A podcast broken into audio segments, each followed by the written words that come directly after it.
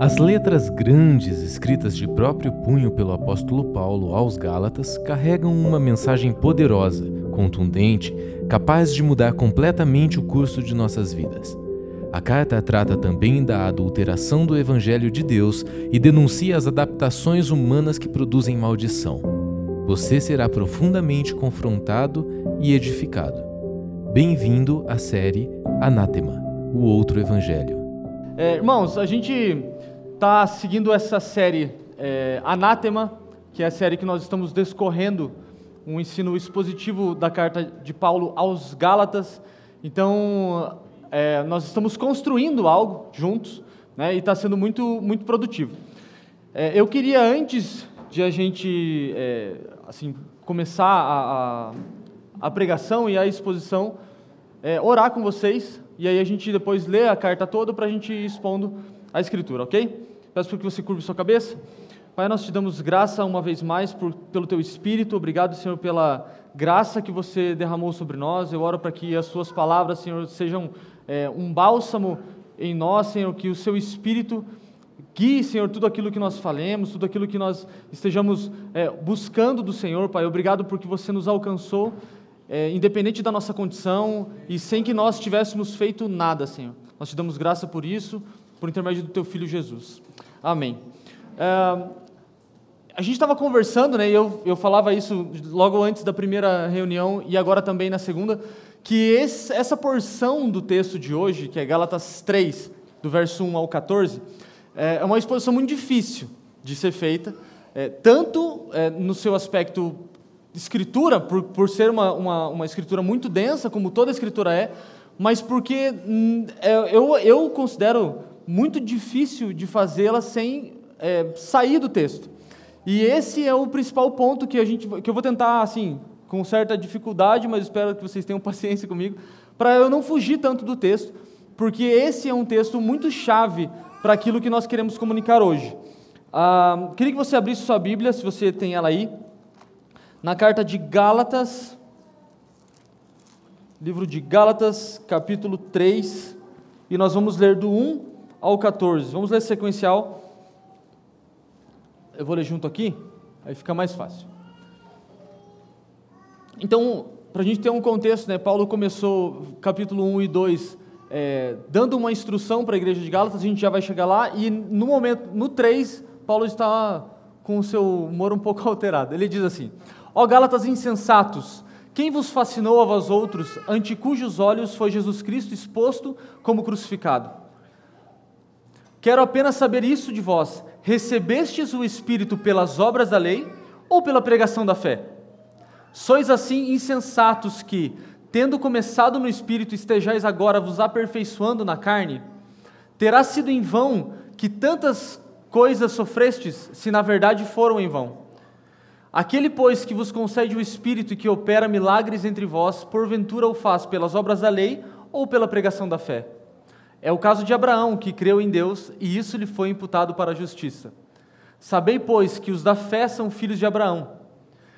Ora, tendo a Escritura previsto que Deus justificaria pela fé os gentios, preanunciou o Evangelho a Abraão, dizendo: Em ti serão abençoados todos os povos, de modo que os da fé são os abençoados com o crente Abraão.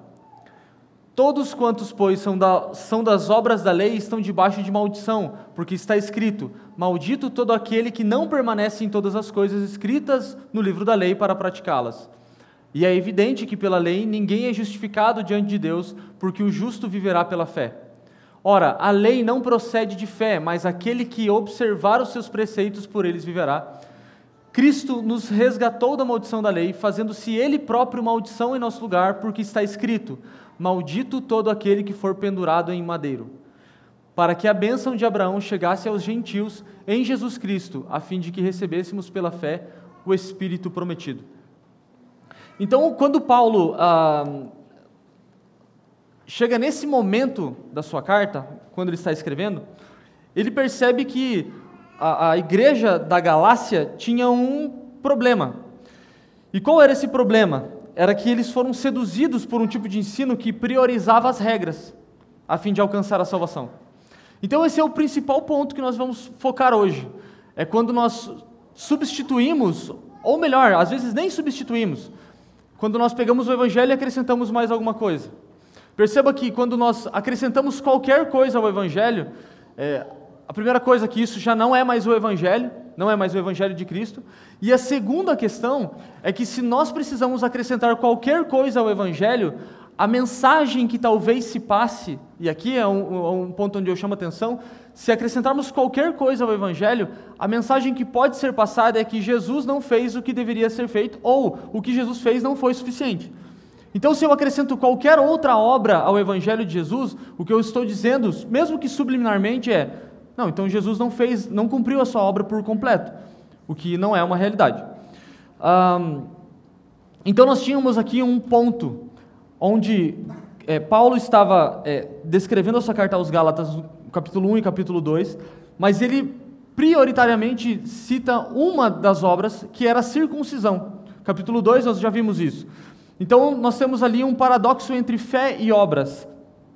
E essa, essa fé e obras estava dizendo assim: os Gálatas estavam conflitando o fazer com o crer. Achavam que para ser parte do grupo de salvos precisavam circuncidar. Paulo chega na Galácia e percebe que eles não tinham muita clareza sobre o assunto e resolve explicar de forma a deixar tudo claro. Ou seja, o que Paulo explica? Paulo explica que nós fazemos porque cremos. Então, o fazer não é o problema. Nós sabemos que a Escritura, por várias vezes, ela vai citar as boas obras. Só que boas obras mais o Evangelho não são o Evangelho. O Evangelho por si só é, o, o, é a, resol, a, a resolução daquilo que Deus fez, é o 100% daquilo que Deus fez por nós através de Cristo.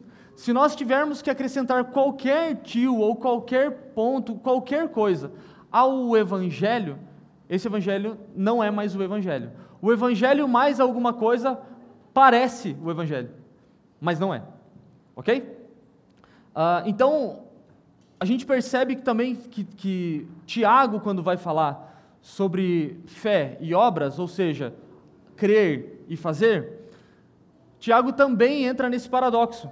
E a impressão que dá é que quando Tiago vai falar, ele pende mais para as obras. Né? Tiago 2, do verso 14 ao 26, ele vai falar que a fé sem obras é morta. Ele também vai usar o mesmo exemplo que, que Paulo usa ah, para os Gálatas. Ele usa o mesmo texto sobre Abraão, que a gente já vai ver um pouco mais para frente. Então, quando Tiago explica sobre a questão de fé e obras, ele de modo algum está colocando um em detrimento do outro. O que Tiago está fazendo é: nós fazemos obras porque cremos. Fé então, a gente percebe que na construção da carta de Gálatas, e aqui eu queria dar um, breve resumo, mas não, não um resumo, mas um panorama da carta de Gálatas, nós percebemos em Gálatas 1, ao, é, 1, verso 3, que Paulo fala sobre a era perversa. Então, quando nós vamos olhar lá para Gálatas do 1 ao 3, ele cita sistema mundial é, maligno, ele vai falar sobre a, essa era perversa, e o que é a era perversa que Paulo fala? Né? Você poderia chamar a ONU, a Globo, a, sei lá. Mas não, o que Paulo está falando sobre a era perversa, ele vai discorrer um pouco mais para frente, é as boas novas de Cristo com mais alguma coisa. É isso que Paulo fala que é a era perversa. A era perversa não é o sistema mundial, o anticristo. O que Paulo vai tratar aqui é quando você junta as boas novas de Cristo com mais alguma coisa. Eu vou ler na minha tradução aqui só para ficar claro. Diz assim: 1,6: Estou estarrecido com o fato de vocês terem trocado tão rapidamente aquele que os chamou pela graça de Jesus por outras supostas boas novas, que não são boas novas de forma alguma. A realidade é que certas pessoas estão aborrecendo vocês e tentando perverter as genuínas boas novas do, do, de Jesus. Então, o principal ponto é que esse sistema mundial maligno, ele parece o Evangelho, mas ele não é o Evangelho. Escute na Escritura, todas as vezes que alguma coisa parece, pode ser que ela não seja. Então, às vezes, pode pensar, nossa, mas uh, fulano pratica boas obras. Então, mas e por que, que ele pratica essas boas obras? Ele pratica porque creu? Ele pratica porque foi transformado? Então, é isso que nós vamos construir hoje. Em Gálatas 2, 21, Paulo fala: Se o caminho para a obtenção da justiça decorrer do legalismo, então a morte do Messias terá sido inútil. Gálatas 4:1, para dar esse panorama. O que estou dizendo é, aí só um parênteses, tá? Para a gente não entrar aqui. Gálatas 4, ele vai dar a simbologia de Sara e Agar, que Abraão teve duas mulheres, teve dois filhos e tal, mas a gente não vai entrar nisso agora. Gálatas 5, ele fala: Cristo nos chamou para a liberdade.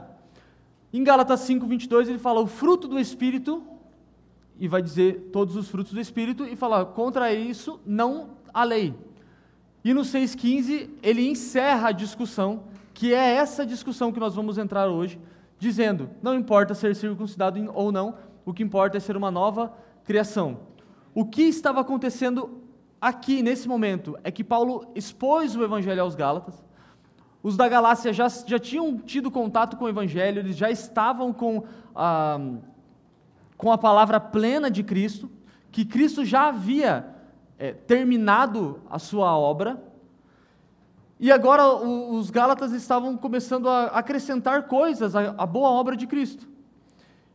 Então, Paulo expõe essa insensatez dos Gálatas, é, que é uma falta de juízo ou loucura, dizendo que eles deveriam ter resistido a, ao feitiço de quem o estava enfeitiçando sabiam perfeitamente que o evangelho é recebido somente pela fé, uma vez que por sua própria experiência e o ensinamento claro das escrituras lhes diziam isso. Isso é um trecho de John Stott. O que estava acontecendo é que Paulo chega e ele fica, é, ele fica bravo com os Gálatas, porque ele, ele, na cabeça de Paulo era assim: por que vocês não resistiram? Por que, que quando alguém tentou acrescentar alguma coisa ao Evangelho, vocês não o barraram? O que acontece aqui é que os Gálatas sutilmente foram enganados, e nesse determinado momento os Gálatas já estavam fazendo, já estavam pregando o evangelho com mais alguma coisa. Então, Gálatas 3:1, o que Paulo é, frisa? Ele diz que Jesus foi exposto a vocês crucificado. Paulo poderia ter dito: Jesus foi exposto a vocês. Mas ele acrescenta uma palavra: crucificado. Qual é a diferença entre você expor Jesus e você expor Jesus crucificado? É que durante a vida de Jesus, Jesus nos ensinou como vencer o pecado. Porque ele, mesmo sendo um homem, mesmo sendo 100% humano, mas também 100% Deus, sendo homem, plenamente homem, ele não pecou. Jesus não foi pego em nenhum pecado.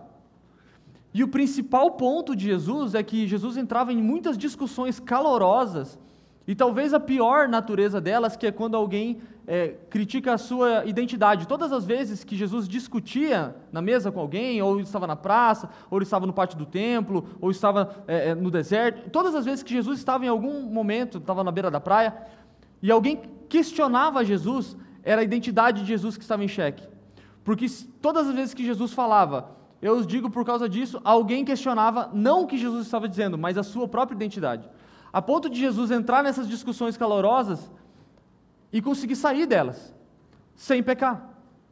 Então, Jesus era confrontado em, suas, uh, em sua palavra, em seu ensinamento, e em nenhum momento Jesus pecou. Então, durante a sua vida, Jesus nos ensinou como era viver sem pecado. Mas Paulo acrescenta uma palavra que muda tudo, que diz assim: crucificado. Eu tenho um. Paulo chega a dizer assim: ó, eu, eu fico preocupado porque vocês foram. Jesus foi exposto para vocês, mas Jesus foi exposto como crucificado. O que, que Paulo estava dizendo aqui? O que, que muda nessa chave? É que Jesus, em sua vida, ele vence o pecado e nos ensina a viver fora do pecado, nos ensina a se desviar do pecado. Esse é um ponto. O segundo ponto, quando Paulo fala sobre Jesus crucificado, é que Jesus crucificado vence a morte, que é o salário do pecado. Ou seja, quando Jesus morre, quando Jesus está crucificado, Jesus encerra a sua vida humana dizendo: está feito, ou está consumado, ou trazendo um pouco para nós, eu fiz o que vocês não conseguem fazer. Quando Paulo cita esse, essa palavra em Gálatas 3:1, ele diz: "Vocês viram Jesus crucificado", ou seja, vocês viram o que Jesus fez durante a sua vida, mas também, também viram que ele fez tudo. Ele encerrou tudo. Não há nada que vocês possam fazer para poder alcançar o, o, o, benefício de Deus, não, não tem nada que vocês possam acrescentar que vá mudar a situação de vocês. Logo, quando Paulo fala que Cristo estava crucificado e exposto para os Gálatas, ele diz: O que, que vocês estão querendo fazer? Vocês estão querendo remendar a obra do Evangelho? Vocês estão querendo é, consertar alguma coisa que Jesus não fez direito? Esse é o principal ponto desse texto. Jesus também, em sua morte, se tornou maldito por causa de nós.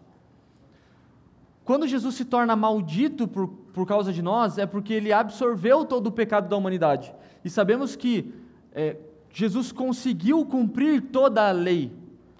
Jesus cumprindo a lei, ele se torna, é, é, ele, ele absorve o pecado do mundo e sem pecar, agora com o pecado da humanidade, ele encerra tanto o poder do pecado sobre a vida, quanto o poder da morte porque Jesus agora resolveu o nosso problema. Não só resolveu o nosso problema, mas nos chama para esse lugar. Então, todas as vezes que nós acrescentamos boas obras à obra de Cristo, perceba, a Escritura vai falar sobre boas obras, plural. Quando vai se referir a Cristo, fala, a Escritura fala a obra de Cristo. Por quê? Porque nós podemos praticar sim boas obras, mas Cristo teve uma só. Qual foi a obra que Cristo fez que nós não podemos fazer: redenção. A obra de Cristo nos redimindo nos exime de praticar quaisquer obras, mesmo que elas sejam boas. Então, acrescentar boas obras à obra de Cristo era uma ofensa à obra consumada dele. É como dizer que o que ele fez não foi suficiente. Boas obras são consequência da nova criação, não um fim para receber o Espírito. Então repare que, em momento algum, nós estamos criticando boas obras. Boas obras são legais, é muito bom nós praticarmos boas obras. Porém, as boas obras são consequências de um novo nascido. Se você nasceu de novo, você pratica boas obras. Mas você não pratica boas obras para nascer de novo. Entende? Então, o que Paulo estava criticando nesse momento? Gálatas 3, verso 2, Paulo estava criticando o como porque perceba que Paulo não chega e fala assim: Eu não sei se vocês receberam o Espírito ou não. Paulo fala assim: ó, Eu tenho medo da forma com que vocês receberam. Por quê? Porque se vocês receberam achando que vocês receberam por causa das obras de vocês, eu vou precisar ser um pouco mais duro. Mas se vocês receberam pela pregação ou pelo Espírito, pela fé, aí muda o negócio. Então, Galatas 3 diz assim: Uh, Paulo tenta relembrar os é, desculpa, Paulo tenta relembrar os Gálatas sua própria experiência, uma vez que ao crer receberam o Espírito sem terem praticado nenhuma obra da lei. E aqui eu faço uma alusão que é algo que a gente não costuma fazer, mas eu queria que você se lembrasse agora do momento em que o Senhor te alcançou. Foi aquele dia que você, ah, nossa, sabe a graça surpreendente? Ela não é só surpreendente porque ela é maravilhosa, magnífica, ela é surpreendente porque ela surpreende.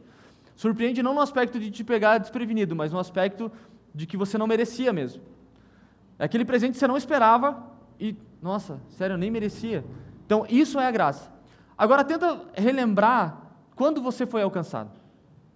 Aí minha pergunta volta para vocês dizendo: vocês estavam fazendo, vocês estavam lendo muito a Bíblia, né? Eu acho. Ou estavam orando muito. Nossa, eu estava jejuando e aí Deus olhou e falou: Cara, Olha como o estômago dele está vazio. Então, quando nós pensamos em nós mesmos, que é o que Paulo estava fazendo com os Gálatas, ele fala assim: ó, lembra quando vocês foram alcançados? Lembra quando vocês receberam o Espírito, quando vocês foram iluminados pelo Evangelho? Vocês não estavam fazendo nada. E aí nós podemos voltar é, é, um pouco para várias vezes em que o Senhor chama homens de Deus que não estavam fazendo nada próprio Jesus, quando é batizado, não havia iniciado o seu ministério ainda. E Deus diz: é, Esse é o meu filho em quem eu tenho prazer. Mas Jesus ainda não havia começado a sua obra. Ele não havia iniciado a sua obra. E mesmo assim, Deus, o Pai, tinha prazer em Jesus. Então, o que Paulo faz aqui? Paulo tenta trazer de volta os Gálatas para o início, para eles perceberem que, quando eles foram alcançados, eles não estavam, eles não haviam feito nada. E quando nós nos relacionamos com Deus, preste atenção, quando nós nos relacionamos com Deus, achando que é por nosso mérito que Ele nos alcançou, todo o nosso relacionamento é afetado. Porque uma vez que se você foi alcançado pelo, pela mensagem do Evangelho, quando você estava orando muito, e não estou dizendo que isso não pode acontecer, mas todas as vezes, se você foi alcançado quando você estava orando muito, quando você se achava o superpower espiritual, e Deus te alcançou nesse momento, se você não cuidar, você vai querer repetir a dose, e cada vez mais você vai querer uma experiência melhor. Então agora, se eu estava orando cinco dias a fio, e aí Deus apareceu, Agora você ora cinco, vezes, cinco dias e Deus não aparece. E daí você ora dez, nada, vinte, nada, porque você não entendeu. Só que daí qual é o problema? Aí Deus começa a não vir. Entenda que isso é uma expressão só, né? Talvez uma expressão horrível, mas. E você. E, a, e acaba porque você não está mais. É, não está mais com a leveza que o Evangelho te proporciona. Por quê? Porque uma vez que você ora porque você foi alcançado, sem mérito, você já faz isso com leveza. Agora você não jejua mais para alcançar nada. Você jejua porque você foi alcançado. Agora você não precisa mais praticar as boas obras para que você seja redimido. Agora você pratica porque você foi. Então isso muda o, o prumo da sua vida, assim, ó, vira o, o leme. Porque agora você fala: nossa, não é o que eu faço que resulta em algo, é o que Jesus fez que resultou em mim. Então agora você já foi alcançado. E é isso que Paulo tenta relembrar os Gálatas, falando, gente, vocês lá atrás foram alcançados pelo Evangelho, agora vocês estão tentando alcançar a, o Espírito, estão tentando alcançar a, a, a redenção. A fé salvífica agora não, não serve de nada, vocês estão tentando alcançar pelas suas obras, que é o que Paulo vai falar em Gálatas 2 com relação à circuncisão. Ok? Então, aqui nós percebemos que existem dois paradoxos, né? Que quando Paulo vai falar é, sobre a questão dessa, dessa lei. Deixa eu só voltar aqui. Quando Paulo vai falar sobre a lei, ele, ele cita sobre que Deus deu, né? ele, ele usa essa expressão, Deus deu o Espírito, e ele diz que os Gálatas receberam. Perceba que quando uh, esses dois verbos são usados, o verbo dar, que Deus dá ao Espírito, e o recebeu, que os Gálatas receberam o Espírito e a revelação do Evangelho, esses verbos eles são atemporais e não são contínuos. É, eles não são, eles não, não, não precisam de continuidade. Então nós vamos lá, vamos para uma reunião de oração recarregar nossas baterias. Ah, vamos para, vamos fazer isso pra, porque ó, não tomou a ceia, não tomou a ceia. Ixi, então ficou ruim agora. Você precisa tomar a ceia de novo para dar aquela renovada, né? E a renovada é uma vez por mês ainda. Isso que fica ruim, né? Você podia fazer na sua casa todo dia se você achasse isso, mas não, você espera um mês. Qual é o problema aqui? O problema é que se nós nos relacionamos pelas obras, agora nós estamos toda toda a nossa caminhada, ela é resumida nas obras. Então agora eu venho numa reunião de oração para quê? Para ficar espiritual. E aí o que acontece? Você fica espiritual e tenta. E a, a, sua primeira atitude é fazer com que todos virem. Você não veio ontem, Joyce? Tava tão bom. Perdeu, hein? Entende como isso afeta a sua caminhada e afeta a sua forma de pensar? Não tomou ceia? Hum, cara, ontem estava tremendo. Mas é verdade. Eu estou brincando para dar uma descontraída, mas é verdade. Eles falam isso. Então, assim, ó, não existe mais uma, uma questão de reabastecimento. Entenda, o Espírito que está em você, ele é pleno. O Espírito que está em você, ele não precisa ser reativado a cada momento. A Escritura ainda vai falar sobre a questão de você apagar o Espírito. É um outro aspecto. Mas o Espírito que habita em você é o mesmo Espírito que habitava em tantos homens de Deus que nós vemos na Escritura. Então não, não existe mais essa questão. Se Deus deu o Espírito e você recebeu o Espírito, acabou. Agora o que, nós precisamos fazer é praticar boas obras. Por quê? Porque agora somos nova criatura. Então, o que, que Paulo faz para tentar exemplificar isso? Fé e obras. Paulo volta em Mateus. Se nós formos olhar Mateus 1 e 2, você vai perceber que diz assim: livro da genealogia de Jesus Cristo. Daí ele começa com um cara. Com quem, com quem que Mateus começa falando? Abraão. Abraão gerou Isaac. Você fala, mas Abraão. Fala da genealogia de Jesus. E ele está falando de Abraão. Por que, que Mateus não cita Moisés, que recebeu a lei? Por quê? Porque Gênesis 12, vocês podem olhar lá, olhar lá Gênesis 12, ah, o próprio Moisés escreve sobre Abraão, dizendo: E disse Deus: Sai da tua terra, da tua parentela, tal, tal, em ti serão benditos todos os povos da terra. O que isso quer dizer? Que Abraão não tinha feito nada. Abraão não havia feito nada. O próprio Tiago, quando vai falar de Abraão, ele ainda fala que Abraão ah, creu e foi sacrificar Isaac. Né? Ele, mas quando nós olhamos para Gênesis 12, nós percebemos que Abraão não havia feito nada. E aí Deus diz: Benditos serão todas as famílias da terra por causa de você. E Paulo fala em Gálatas que isso é um prenúncio, ou seja, uma, ele volta dizendo que isso foi o, o pré-anunciar do Evangelho. Que em Gênesis 12 nós podemos até dizer que isso era a primeira evidência do Evangelho. O que é o Evangelho? É quando Deus faz uma coisa por você que você não pode fazer e você não teve nenhum tipo de mérito nisso. Isso é quando o Evangelho te alcança. O que é a graça? A graça é aquele favor imerecido, que você foi surpreendido, porque o que você merecia era totalmente oposto, e aí um dia você foi alcançado então, Abraão iniciou uma vida de espírito na fé. E por causa da fé, ele obedeceu. Perceba que ele não obedece primeiro. Ele primeiro recebe uma palavra de Deus. Primeiro, Abraão recebe uma palavra. O, o Leandro fala muito sobre isso, né? É, o pastor Leandro Vieira fala assim: que todas as vezes que nós vamos estudar algo, isso eu tenho é, eu sempre lembro quando vou falar sobre qualquer coisa, eu lembro. Ele fala assim: ó, existe um princípio que os teólogos chamam de princípio de primeira menção. Só que às vezes a, é, o, o assunto está implícito. Se nós formos estudar o Evangelho, volta onde você foi, onde você viu a primeira expressão, o Evangelho. Mas se nós formos olhar para quando Paulo vai explicar sobre o Evangelho, ele cita Gênesis 12, que é quando Deus chama Abraão. Ah, então, quando nós confiamos nessa guarda legalista da lei, nós recebemos o que ela pode dar. Perceba, ah, tínhamos pecado antes de Moisés, Moisés traz a lei escrita. Tínhamos pecado antes de Moisés? Tinha. Mas estava escrito? Não estava escrito. Aí a gente pode parar para pensar: tem pecado hoje que não está escrito? Tem ou não tem? Então, pera. Então, isso nos dá um pouco mais de responsabilidade agora. Porque às vezes a gente fica preso ao que está escrito, mas o pecado existe antes da lei escrita. Então, tem coisas que às vezes você faz que a Bíblia não condena, certo? Mas elas podem ser pecado. Às vezes, até num aspecto pessoal, né? Ah, eu, eu, cara, se eu fizer isso aqui, eu sei que eu estou pecando, então, mas é para você.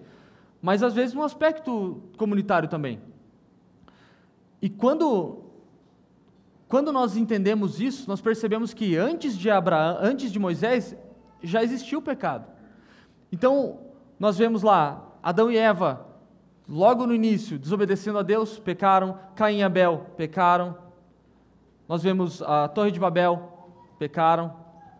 E aí, quando Moisés vem e organiza esse sistema que Deus dá para ele, a lei, com os dez mandamentos, que não eram só os dez mandamentos, depois Jesus vai ter que explicar para eles, vocês não estão entendendo. Não é matar, é odiar, que você só mata quem você odeia. E Jesus começa a ensinar, a mostrar para eles isso, você percebe que a lei já existia antes da lei escrita. Mas o que a lei fez? A lei expôs o pecado. Para que serviu a lei? Para expor o pecado. Então você traz uma lei para que essa lei agora, se for descumprida, ela tenha uma punição, que é a morte, que é o salário do pecado. Então, todas as vezes que você pega a, a, expressão lei, você não pode esquecer que ela nem sempre vai estar escrita, mas ela é uma transgressão àquilo que Deus quer. Então perceba, não existia, é, desculpa, já existia o pecado antes de Moisés. Então, se já existia isso, o que acontecia? Todas, as, todas aquelas pessoas que transgrediram a lei, no caso de Caim, por exemplo, cometeu o pecado. Aí você fala assim: não, mas então eu quero cumprir toda a lei. A própria Escritura vai dizer que você não consegue. E quando a única pessoa que conseguiu cumprir toda a lei, que ele complementou e trouxe isso para um lugar de plenitude, foi o próprio Cristo. Mas se você fala assim, ó, eu quero cumprir toda a lei para ser salvo, né, pra, porque eu preciso cumprir, você não vai conseguir. E a Escritura ainda diz que se você pecar em um tio da lei, ou seja, no menor ponto que seja, você discorre em toda ela. Então você não consegue cumprir toda a lei. E aí você está encerrado em maldição. O que a lei traz? Maldição. A lei mostra o pecado. E o pecado, queda. E aí você não tem como continuar a sua caminhada. O que Jesus fez? Ele cumpriu toda a lei. E depois ele redimiu todo o povo cumprindo toda a lei. Qual é o principal ponto? O ponto é que nós podemos receber o Espírito de duas formas, que é o que Paulo está questionando aqui. Vocês receberam pela guarda legalista da lei? Ou vocês receberam o Espírito pela pregação da fé? Porque se foi pela guarda legalista da lei, vocês vão ter um problema. Porque aí toda a sua caminhada vai ser pautada nisso. Então, olha só, o que Paulo faz aqui é uma correção de percurso, certo? O que Paulo chega para os Gálatas e fala, ele fala assim: ó, vocês precisam se endireitar. Porque eu não acho que vocês não receberam o Espírito. Eu não acho que o que foi pregado aqui não foi o Evangelho. Eu não acho que vocês não receberam o Evangelho. A minha preocupação é como vocês receberam o Evangelho. Se foi por achar que é mérito de vocês ou foi porque Deus um dia escolheu dar isso a vocês. Se foi pela guarda legalista da lei, aí eu acho que vocês têm um problema sério. Porque Abraão recebeu o Evangelho antes, é, antes de fazer qualquer coisa. Então, o ponto é exatamente esse. Quando você recebe o Espírito pela forma legalista, a impressão que dá é que você tem uma relação com Deus de patrão empregado. Sabe? Aquele negócio assim, ó, que ninguém trabalha só porque gosta, né? Que se você não recebesse o seu dinheirinho no final do mês, você podia gostar, mas você não ia continuar. Tirando os hippies, né? Mas, é, nada contra os hippies, né? Mas é a cultura dos caras. Mas quando você se relaciona para receber algo em troca, a Escritura chama isso de idolatria. Então era isso que Paulo tinha em mente quando ele falava sobre os Gálatas, por isso que ele chama eles de insensatos, falou: "Volta, volta e lembra. Como é que vocês receberam essa mensagem aqui? Vocês receberam fazendo alguma coisa ou foi pela por crer na pregação do evangelho?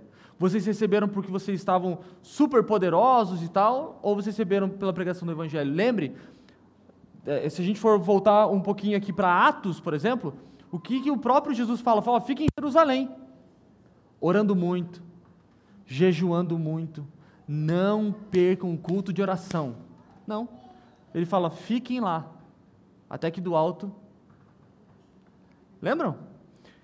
O principal ponto é isso, é que quando nós nos relacionamos com Deus, a partir desse lugar, que é um lugar onde eu não preciso mais me preocupar com a minha salvação, eu não preciso mais me preocupar em, em agradar a Deus.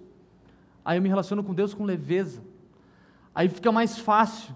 Porque agora você ora porque você foi transformado. Porque quem, quem é uma nova criatura, ora. Quem é uma nova criatura, jejua. Quem é uma nova criatura, canta ao Senhor. Quem é uma nova criatura, lê a Escritura.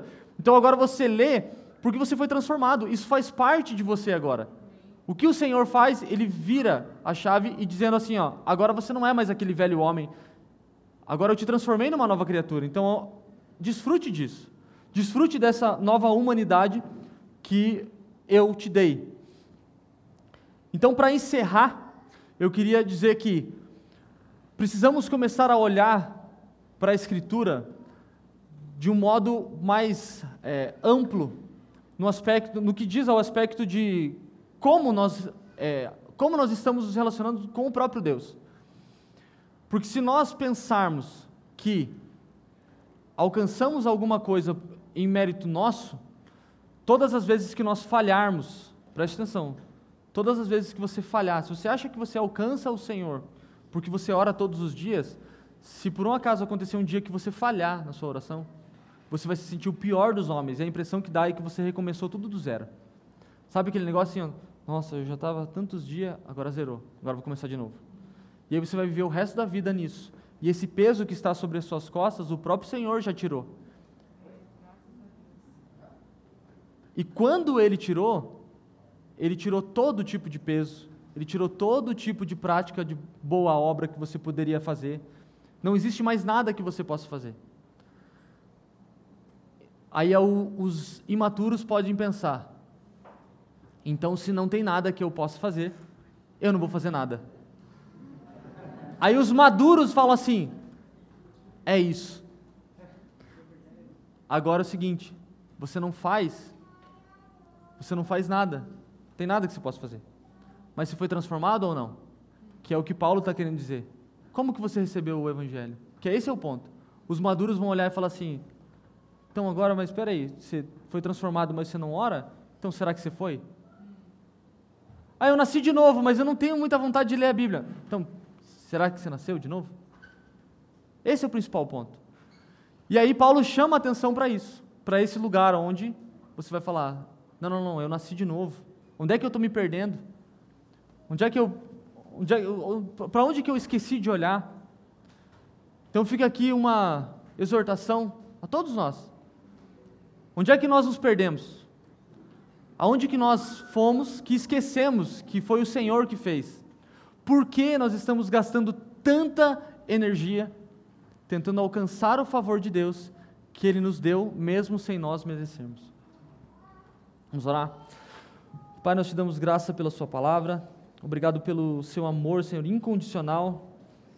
Pai, nós também é, trazemos aqui a lembrança daquilo que você já fez por nós, Pai, e que isso seja uma prática em nossas vidas, Senhor, lembrar daquilo que você fez em Cristo porque isso nos volta para o prumo, isso nos volta a, a, lembrança daquilo que o Evangelho tem de mais poderoso, que não depende de nós. Senhor, não existe nada que possamos fazer, mas embora isso ainda seja uma verdade, Pai, eu quero relembrar aqui os meus irmãos que nós fazemos aquilo que fazemos porque somos transformados, nós oramos e nós praticamos boas obras porque nós, a nossa natureza agora foi transformada, e isso precisa ser uma verdade em nós.